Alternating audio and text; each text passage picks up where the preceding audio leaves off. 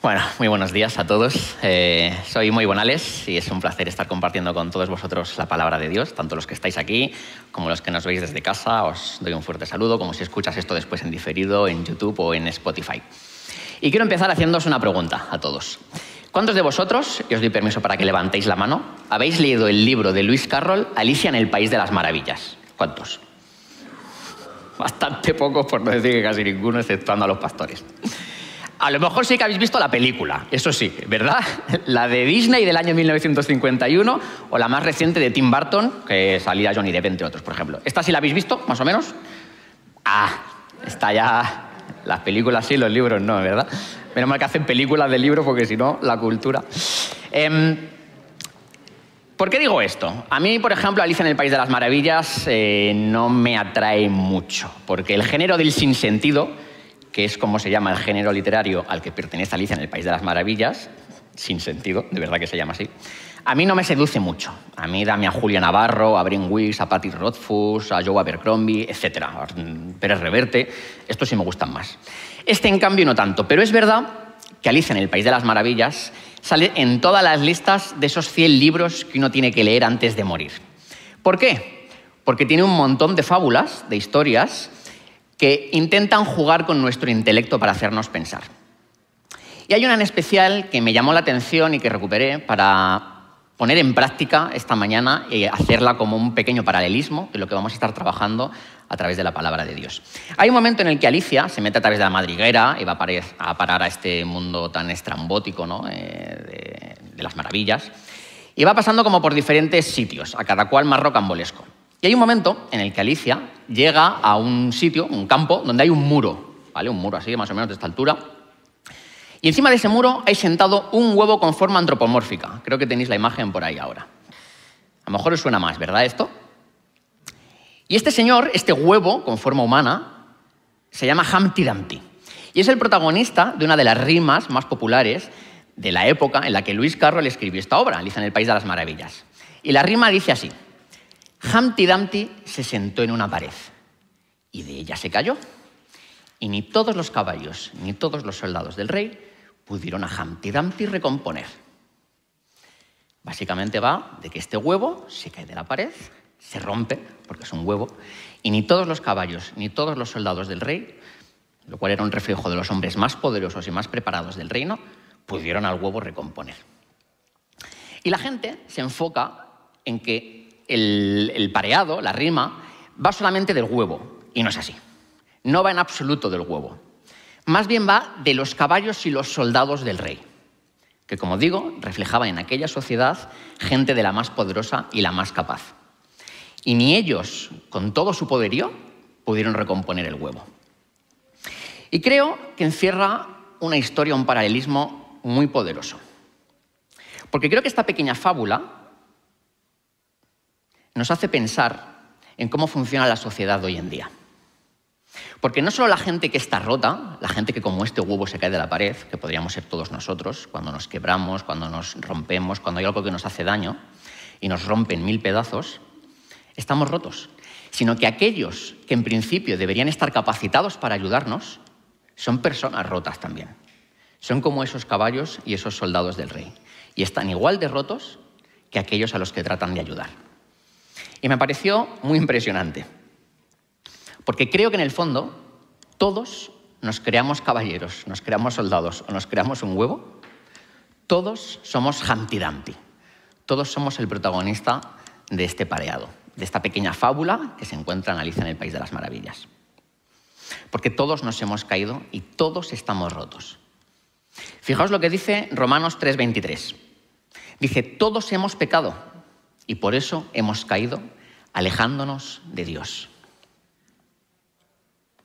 El problema de todo esto, según mi parecer, es que es muy fácil ver el quebranto, ver que los demás son los únicos que están rotos. Y no mirarnos a nosotros mismos. A lo mejor soy el único al que le pasa, a vosotros seguramente no. Pero es muy fácil siempre ver cómo son los demás los que cometen errores, los que necesitan ayuda, los que tenemos que acudir nosotros en su auxilio y nosotros estamos perfectos. Pero como hemos leído en este versículo, todos estamos rotos y quebrantados. Todos. Y esta mañana vamos a ver cómo el apóstol Pablo, en el capítulo 2 de la carta que les escribe a los ciudadanos de Roma, nos coloca un magnífico espejo delante nuestro que refleja todas nuestras miserias, todos nuestros quebrantos, todos los pequeños pedazos en los que cada uno de nosotros nos rompemos en algún momento u otro de nuestra vida. Y creo que lo que pretende Pablo no es rayarnos la cabeza, no es hacernos sentir fatal, mostrándonos que todos estamos rotos simplemente, sino hacernos ver que necesitamos algo, o mejor dicho, alguien, que venga en nuestro auxilio y que tenga el poder, que sea el único, con la capacidad de recomponer cada uno de estos pequeños pedazos. Y ese alguien es Dios. La semana pasada vimos como en esta serie que hemos titulado El Evangelio de Dios, estuvimos explorando la última parte del capítulo número uno de, la Carta de los Romanos y vimos cómo el Evangelio era la herramienta que Dios usaba para mostrarnos nuestro quebranto y recomponernos. Y José Luis tituló aquel sermón eh, de la semana pasada La necesidad del Evangelio. Y el de esta mañana se llama La necesidad del Evangelio, parte 2. Vamos a orar, si me permitís. Espíritu Santo, ven.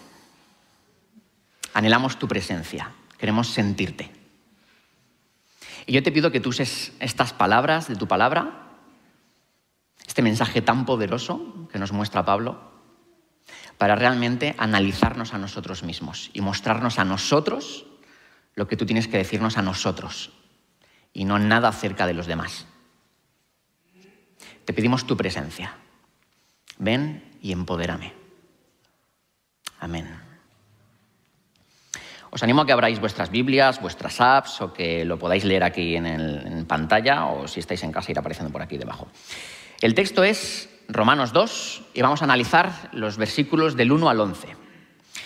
Y he escogido, normalmente yo siempre estudio con la Reina Valera del 60, pues, por tradiciones con la que me siento más cómodo, a veces la nueva versión internacional, pero esta mañana vamos a tratar el texto desde una versión distinta, que es eh, la palabra de las sociedades bíblicas. Y esto es porque creo que tiene algunas frases, algunas palabras en concreto, que se adecúan perfectamente a lo que quiero decir esta mañana. Así que os animo a que leáis conmigo. Por eso tú, quien quiera que seas, no tienes excusa cuando te eriges en juez de los demás. Porque al juzgar a otro, tú mismo te condenas, pues te eriges en juez no siendo mejor que los demás. Es sabido que el juicio de Dios cae con rigor sobre quienes así se comportan. ¿Y tú, que condenas a quienes actúan así, pero te portas igual que ellos, ¿te imaginas que vas a liberarte del castigo de Dios? ¿Te es acaso indiferente la inagotable bondad, paciencia y generosidad de Dios? ¿Y no te das cuenta de que es precisamente esa bondad la que está impulsándote a cambiar de conducta? Eres de corazón terco y obstinado, con lo que estás amontonando castigos sobre ti para aquel día de castigo, cuando Dios se manifieste como justo juez y paga a cada uno según su merecido. A los que buscan la gloria, el honor y la inmortalidad, mediante la práctica constante del bien, les dará vida eterna. En cambio, a los contumaces en rechazar la verdad y adherirse a la injusticia, les corresponde un implacable castigo. Habrá angustia y sufrimiento para cuantos hacen el mal. Para los judíos, desde luego, pero también para los no judíos. Y gloria, honor y paz, en cambio, para los que hacen el bien, tanto si son judíos como si no lo son. Yo siempre digo que cuando toca hablar de Pablo, solo bastaría con leer el texto y ya nos podríamos ir porque creo que es poderosísimo lo que encierra aquí y es una gran responsabilidad ir desgranando todo y tratando de ver qué quiere que decirnos, porque me parece muy evidente todo lo que dice aquí. Y a mí siempre me gusta poner un poquito de contexto de lo que estamos trabajando, me parece súper importante. Yo lo agradezco cuando estoy escuchando a alguien, porque me ayuda a situarme realmente en, vale, ¿qué quiere decir este texto? ¿Por qué lo dice? ¿De dónde viene? ¿Y hacia dónde quiere ir?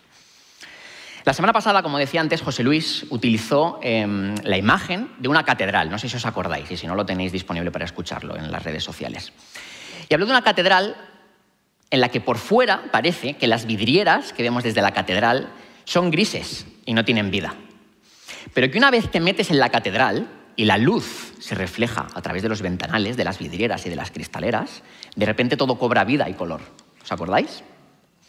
Y este paralelismo lo usaba José Luis para hacernos ver la importancia que tiene estar dentro de la catedral, es decir, de ser cristianos, de ser seguidores de Jesús. Porque una vez estamos dentro, tenemos un paradigma mucho más amplio, una manera mucho más fácil de entender todo lo que sucede dentro de la catedral. Sin embargo, desde fuera lo ves, pero no acaba de cobrar sentido del todo. Y esto es lo que estuvimos viendo la semana pasada en cuanto a lo de la catedral. Y en este texto, creo que Pablo hace un juego narrativo muy inteligente. Porque empieza Pablo dirigiéndose a los receptores de esta carta, a los romanos del siglo I, tanto como a nosotros, los cristianos del siglo XXI, eh, hablándonos como si todos estuviésemos dentro de la catedral y nos habla de aquellos que están fuera. De hecho, leímos un texto que era muy duro, en el que hablaba de ellos, de los inocuos, de los impíos, de los pecados y de todas las maldades que hacían estos que estaban fuera de la catedral. En la última parte del capítulo 1, que vimos la semana pasada, los versículos del 18 al 32, Pablo escribe a los romanos diciendo que el resto de la humanidad, aquellos paganos, aquellos impíos de corazón, rechazaron a Dios. Y empieza diciendo, ellos pueden conocer a Dios pues este se ha revelado en la creación. Pero ellos han optado por obstruir la verdad. Ellos son ingratos. Ellos han cambiado la adoración a Dios por las criaturas creadas, la adoración de las criaturas creadas. Ellos han degradado sus cuerpos, etc. Y por supuesto, acaban en el versículo 32 declarando que ellos, estos que están fuera de la catedral, según nuestro paralelismo, son merecedores del castigo divino y justo de parte de Dios. Y creo que mientras Pablo habla de ellos, estamos cómodos, ¿verdad? Nos hace sentir confortables dentro de nuestra catedral. se trata de ellos, nosotros no.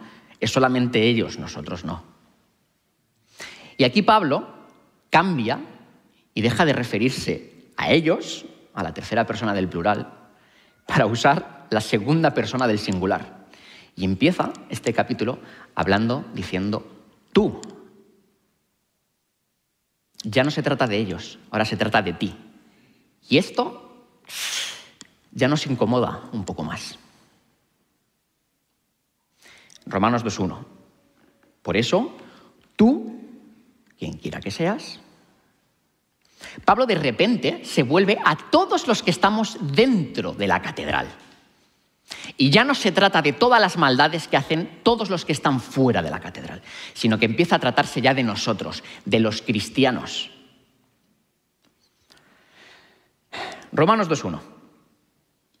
Por eso tú, quien quiera que seas, no tienes excusa cuando te eriges en juez de los demás, porque al juzgar a otro tú te condenas, pues te eriges en juez no siendo mejor que los demás, mejor que esos que están fuera de la catedral. Y esta mañana, a este texto, vamos a hacerle dos preguntas principales para aquellos que tomáis notas. Y la primera pregunta es, ¿por qué necesitamos el Evangelio? Estamos en medio de esta serie, el Evangelio de Dios, estamos tratando este texto. ¿Qué necesidad tenemos nosotros del Evangelio? Lo vamos a responder a través de tres respuestas.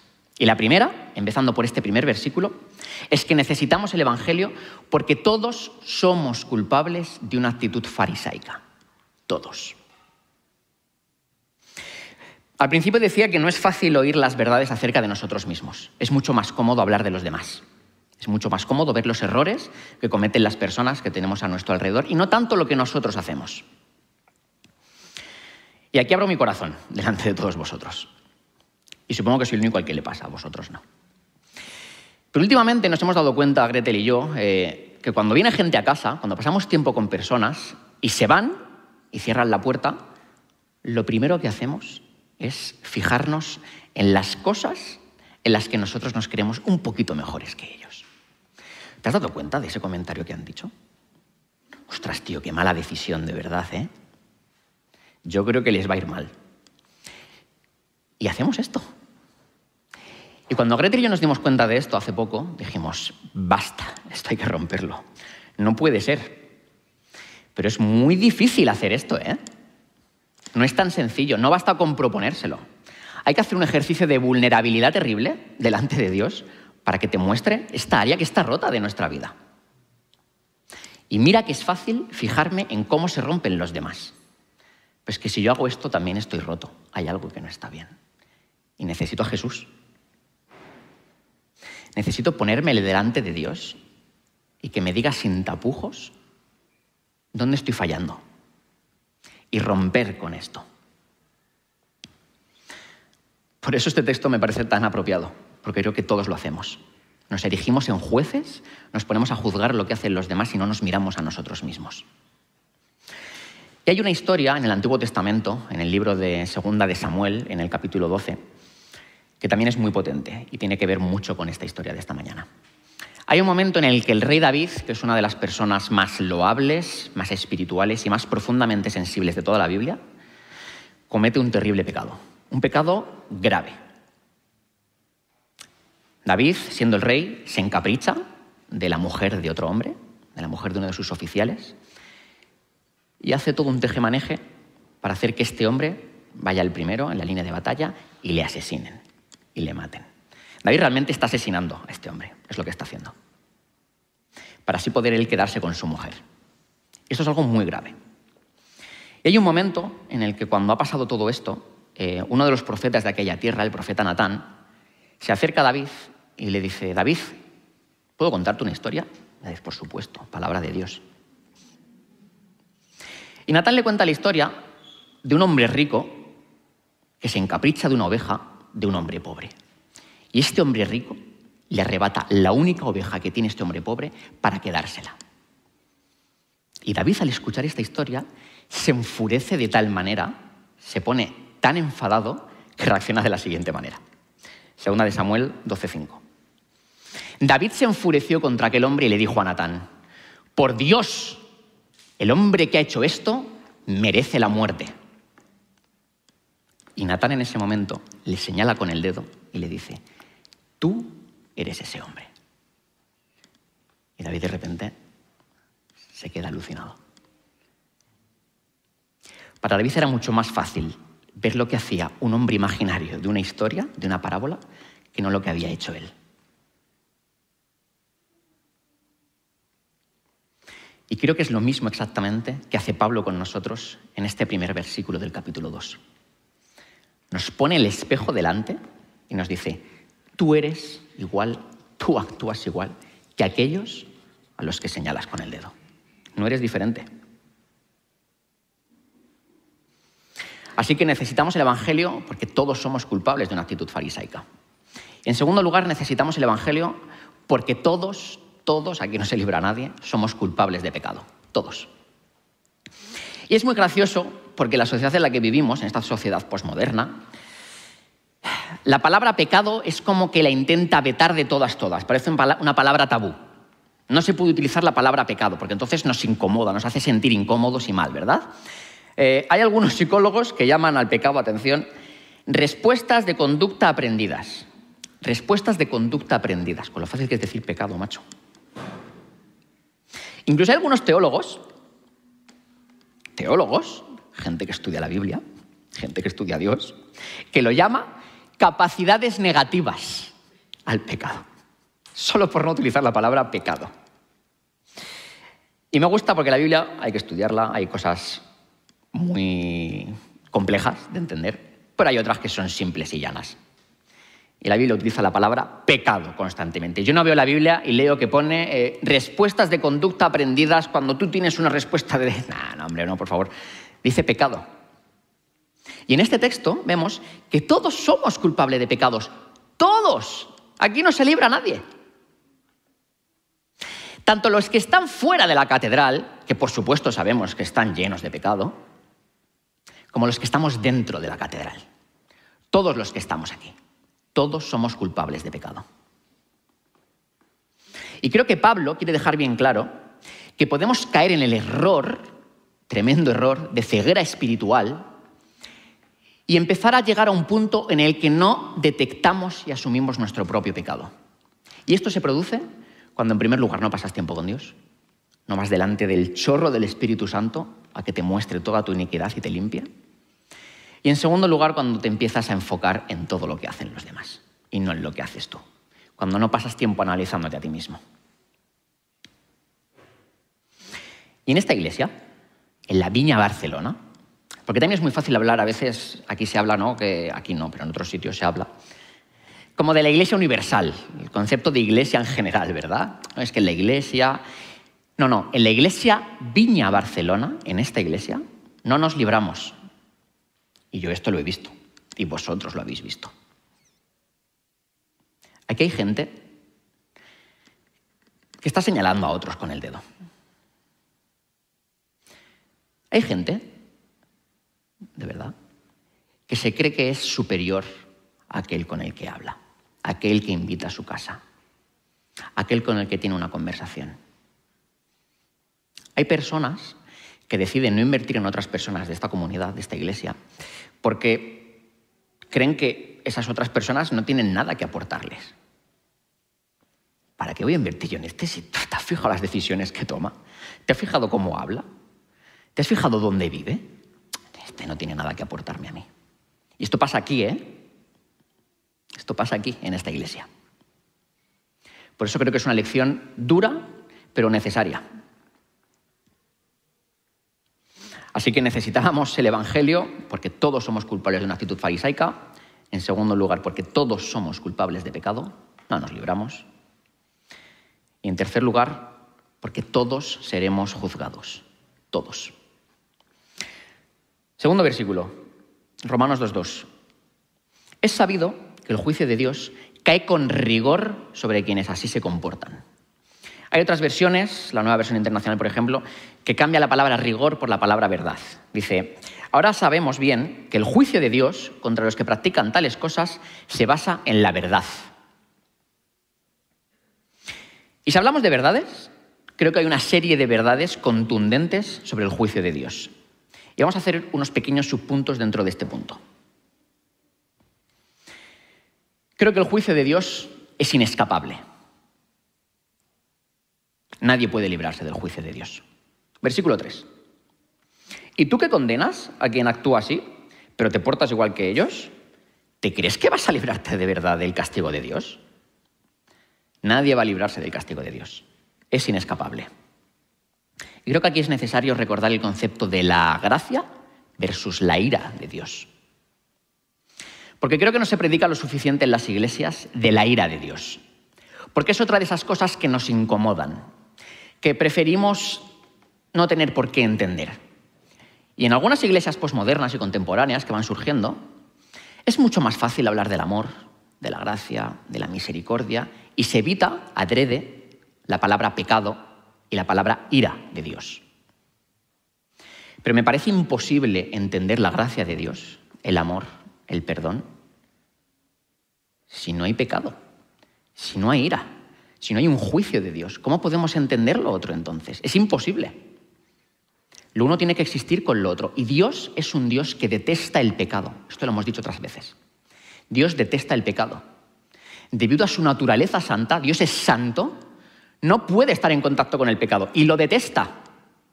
Y se enfada y se enciende en ira, y lo leemos en la palabra en muchísimas veces, contra el pecado, porque no lo puede tolerar.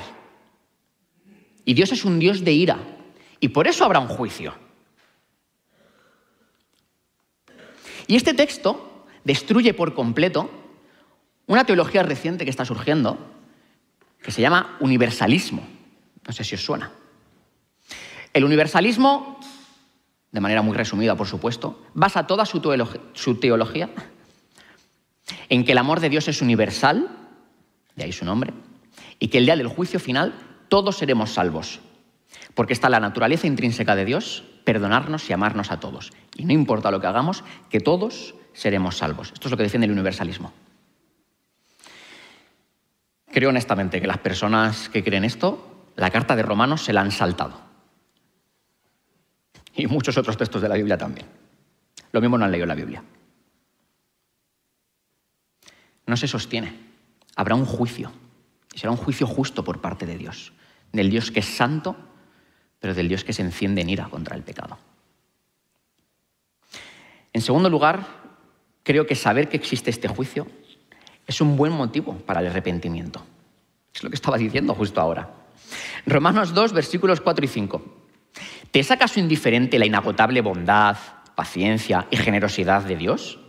¿Y no te das cuenta de que es precisamente esa bondad la que está impulsándote a cambiar de conducta? Mira, eres de corazón terco y obstinado, con lo que estás amontonando castigos sobre ti, para aquel día del castigo, cuando Dios se manifieste como justo juez. Hay muchas personas dentro de la iglesia, dentro de las iglesias, que son conscientes del juicio de Dios. Saben que lo que hacen en esta vida terrenal va a tener consecuencias en la eternidad. A mí hay una frase que me encanta, creo que la tengo puesta en alguna en el WhatsApp me parece, que es una frase de las mejores películas de la historia, de Gladiator, que dice, hermanos, lo que hacemos en la vida tiene su eco en la eternidad. Y más allá de ser una frase espectacular, me gusta, me encanta, me apasiona, porque creo que el mensaje que encierra es uno de los mensajes principales del Evangelio. Dice que lo que hacemos en la vida tiene su eco en la eternidad. Es brutal esta frase.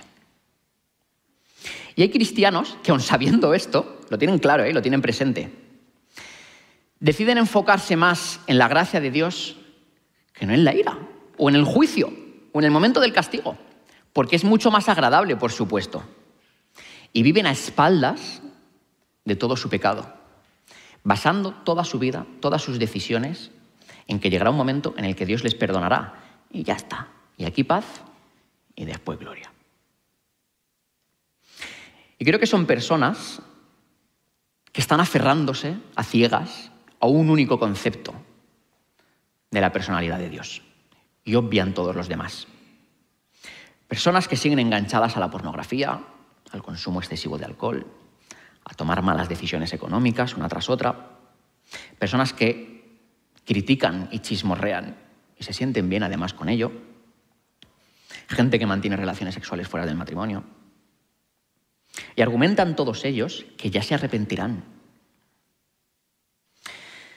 Estas personas yo les digo, mira, Dios es paciente y Dios es generoso, pero ha establecido consecuencias y castigos.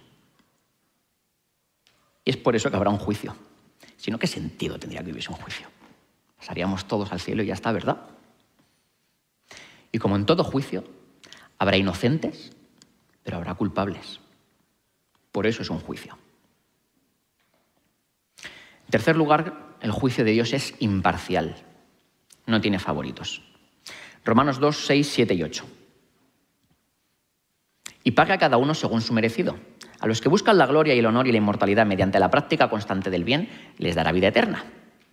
En cambio, a los contumaces en rechazar la verdad y adherirse a la injusticia, les corresponde un implacable castigo. Como decía al principio, creo que el texto habla por sí solo. Pero esta parte del texto es muy interesante porque si la leemos de corrido, sin prestar atención, puede parecer que Pablo diga que la salvación es más por obras que por fe, porque habla de lo que tenemos que hacer como para salvarnos, ¿no? de las consecuencias que tendrán unas decisiones y otras. Nada más lejos la realidad. Romanos 3:28, Romanos 4:5, Romanos 5:1 y muchos más dejan clarísimo que el Evangelio nos dice que somos justificados por medio de la fe en Jesucristo y no por las obras. Pero no se contradice esto con lo otro. Porque las obras, al fin y al cabo, hablan del fruto de nuestra fe. Son la consecuencia de nuestra fe. Hablan de quiénes somos nosotros y cómo decidimos vivir nuestra vida cristiana. Si hemos decidido seguir a Cristo, hay unas evidencias en nuestra vida. Y a eso es a lo que se refiere Pablo. Pero la fe es lo único que salva. Eso es lo único que nos justifica delante de Dios. La fe.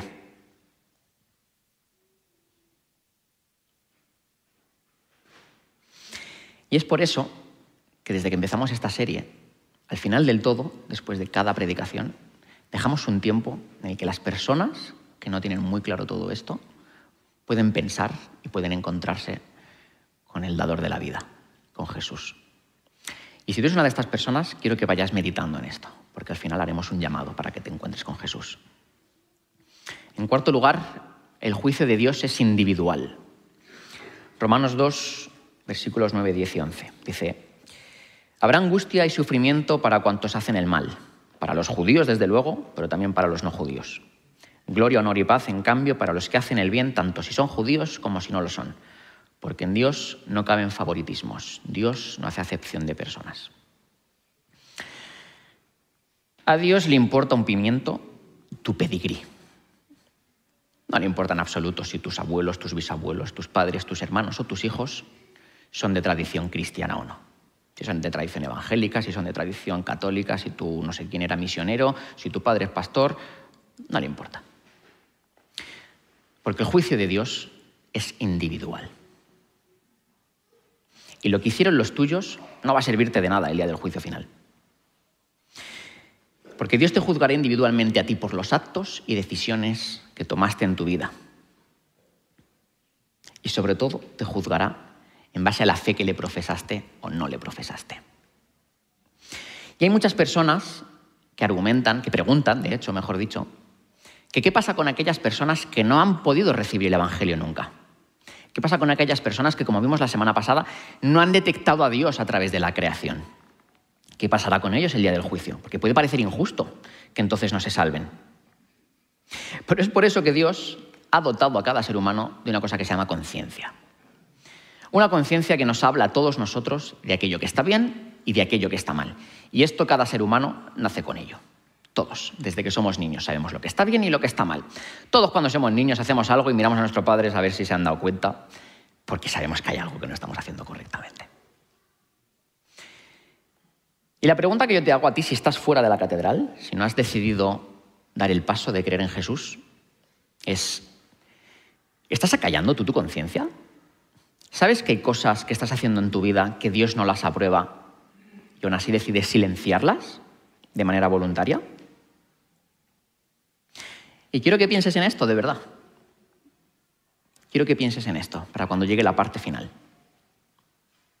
Pero para aquellos que estamos dentro de la catedral, también hay una pregunta.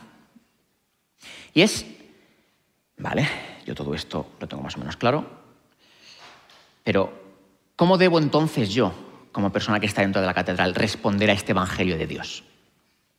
Esta es la segunda pregunta que le vamos a hacer al texto esta mañana. ¿Cómo respondemos al Evangelio? Pablo dice que los que nos consideramos cristianos podemos correr el riesgo de no responder correctamente al Evangelio. Y responder correctamente al Evangelio significa que nos tomamos el Evangelio de forma personal. Dit y fet. Esta era la serie de inicio del curso, ¿verdad? El lema del año. Dit y fet. No basta solamente con decirlo, sino que hay que practicarlo. Tiene que ser algo personal que nosotros vivimos. Y es curioso como Pablo empieza en el capítulo 1 hablando en la tercera persona del plural, el ellos, todos aquellos que están fuera de la catedral. Luego pasa a lo que hemos leído esta mañana, a la segunda persona del singular, al tú. Y acaba hablando en la primera persona del singular, el yo. Fijaos lo que dice Pablo. Así sucederá el día en que por medio de Jesucristo Dios juzgará los secretos de toda persona como lo declara mi evangelio. Aquí es donde entra el yo. El evangelio de Pablo. Y podríamos pensar que es un poco presuntuoso Pablo, ¿no? Porque no es el evangelio de Pablo, es el evangelio de Jesucristo, ¿verdad? Pero lo que Pablo trata de decirnos con esta pequeña frase es que es un evangelio que Él vive. Por eso es su evangelio. Y Él trata de decirnos a todos que todos tenemos un evangelio que vivir, porque es algo personal, es algo práctico que cada uno de nosotros desarrollamos de distinta manera. Y por eso es nuestro evangelio. Y por eso Pablo dice mi evangelio. La pregunta es, ¿yo vivo mi evangelio? ¿Tengo una manera determinada de vivir mi evangelio? Y para responder a esta pregunta de ¿Cómo respondemos al Evangelio de forma personal? Vamos a dividirlo en cuatro subpuntos. ¿Cómo me gustan los puntos? En primer lugar, practica lo que predicas. Dit y una vez más. Romanos 2, 21, 22 y 23. En fin, ¿tú qué enseñas a otros? ¿No te enseñas a ti mismo? ¿Tú que predicas contra el robo robas? ¿Tú qué dices que no se debe cometer adulterio? ¿Adulteras? ¿Tú que aborreces a los ídolos? ¿Robas de los templos? ¿Tú que te jactas de la ley? ¿Deshonras a Dios quebrantando la ley? Esa cruz que tenemos ahí, con todos esos posits, esa pared llena de posits, no sé si lo sabíais, a lo mejor es la primera vez que venís y no lo sabéis, pero todo eso son nombres de personas que están en nuestro círculo de influencia, en nuestro entorno, que no conocen a Jesús. Y eso es una manera visual, muy gráfica, de poner ahí todo eso, todos esos nombres y darnos cuenta la cantidad, los centenares de personas que hay que no conocen a Jesús en nuestra vida. Y la única manera que tienen esas personas de conocer el Evangelio posiblemente es a través nuestro, es a través de lo que nosotros hacemos, de cómo nosotros nos relacionamos con otros, de cómo nosotros vivimos nuestra vida, de las decisiones que tomamos, de la manera en la que hablamos y nos expresamos. Por eso tiene que haber una importancia principal en practicar lo que predicamos. Porque lo mismo ellos no quieren oír lo que predicamos, pero no van a poder eludir ver lo que nosotros predicamos. En segundo lugar, los ritos no te justifican. Los ritos en sí mismos no tienen poder salvífico. Romanos 2.25. La circuncisión tiene valor si observas la ley, pero si la quebrantas, vienes a ser como un incircunciso. Lo que Pablo dice aquí es que da igual que te circuncides o que no, que tomes la Santa Cena o que no, que vayas a la iglesia o que no, que diezmes o que no, que te, bautice, que te bautices o que no te bautices. Son cosas importantes, ¿eh? Pero no tienen poder en sí mismo para darte la salvación. Los ritos no nos justifican. Y venir a la iglesia de vez en cuando, diezmar, ir al grupo de conexión, servir en algún ministerio, tomar la Santa Cena o la Eucaristía si es que eres católico. Todo eso no tiene poder salvífico. Eso no te salva. Lo único que te salva es tu fe en Jesucristo. Eso es lo único que nos justifica realmente. Y por supuesto que puedes bautizarte. Ya hemos dicho que habrá bautismos el día 17 de julio. Y es una pasada celebrar eso como iglesia, porque estamos manifestando abiertamente que hemos decidido seguir a Cristo el resto de nuestra vida. Es un acto simbólico precioso, pero es un acto simbólico. No tiene poder salvífico. Lo que salva de verdad es una relación auténtica y personal con aquel que es el único que tiene el poder de recomponernos cuando nos rompemos en mil pedazos, queridos amigos Humpty Dumptys. Y no son los caballos, ni son los soldados del rey, sino el rey de reyes, el único que tiene poder en recomponernos cuando nos rompemos en mil pedazos. Y en tercer y último lugar, vivir una vida que es digna de ser admirada. Esta es una manera magnífica de responder al Evangelio. Romanos 2.29. El verdadero judío lo es interiormente y la circuncisión es la del corazón, la que realiza el Espíritu, no el mandamiento escrito. Y atención, esto me encanta. Al que es judío, así lo alaba Dios y no la gente. Y esto me emociona. Porque dice que es Dios el que alaba y no la gente porque tienes una vida que es digna de ser admirada, pero no de ser admirada por las personas que hay a tu alrededor, sino por el Dios, autor de la creación, el dador de la vida. Y si yo tengo una vida de la que Dios se puede sentir orgulloso, si Dios cuando me mira, mira mis obras, mira mi corazón, se puede sentir orgulloso de mí, ¿qué me importa a mí los aplausos, el reconocimiento de la gente? Lo que tengo que buscar es el aplauso y el reconocimiento de Dios y hacer honor a este versículo tan poderoso. Quiero que os pongáis de pie.